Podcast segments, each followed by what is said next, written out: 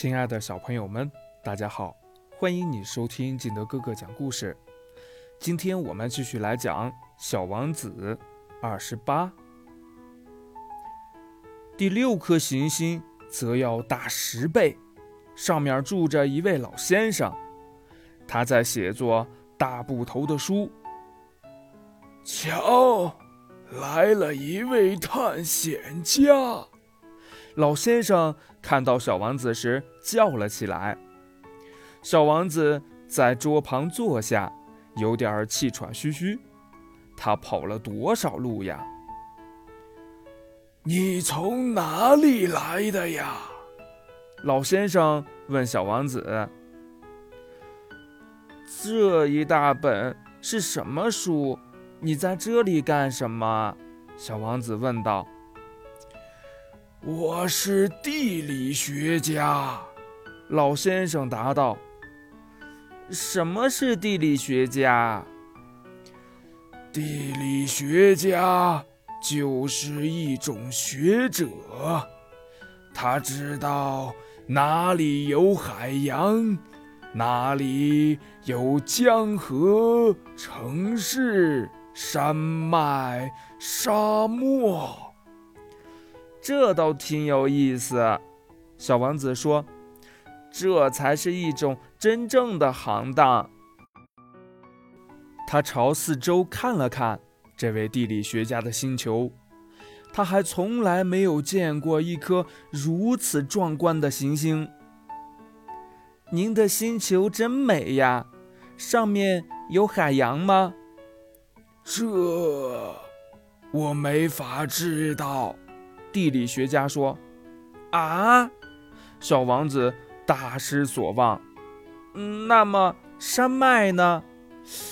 这我没法知道。”地理学家说：“嗯，那么有城市、河流、沙漠吗？”这我也没法知道。地理学家说。可您还是地理学家呢，一点儿不错。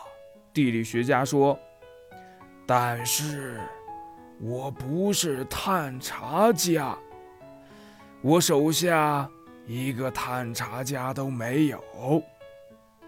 地理学家是不去计算城市、河流、山脉、海洋、沙漠的。”地理学家很重要，不能到处跑。他不能离开他的办公室，但他可以在办公室里接见探查家。他询问探查家，把他们的回忆记录下来。如果他认为其中有个探查家的回忆是有意思的，那么，地理学家就对这个探查家的品德做一番调查。这是为什么呢？因为一个说假话的探查家会给地理书带来灾难性的后果。同样，一个太爱喝酒的探查家也是如此。这又是为什么呢？小王子说：“因为喝醉了酒的人把一个看成两个，那么地理学家就会把只有一座山的地方写成两座山。我认识一个人，他要是搞探查的话，就很可能是个不好的探查员。”小王子说。这是可能的，因此，如果探查家的品德不错，就对他的发现进行调查。嗯，去看一看吗？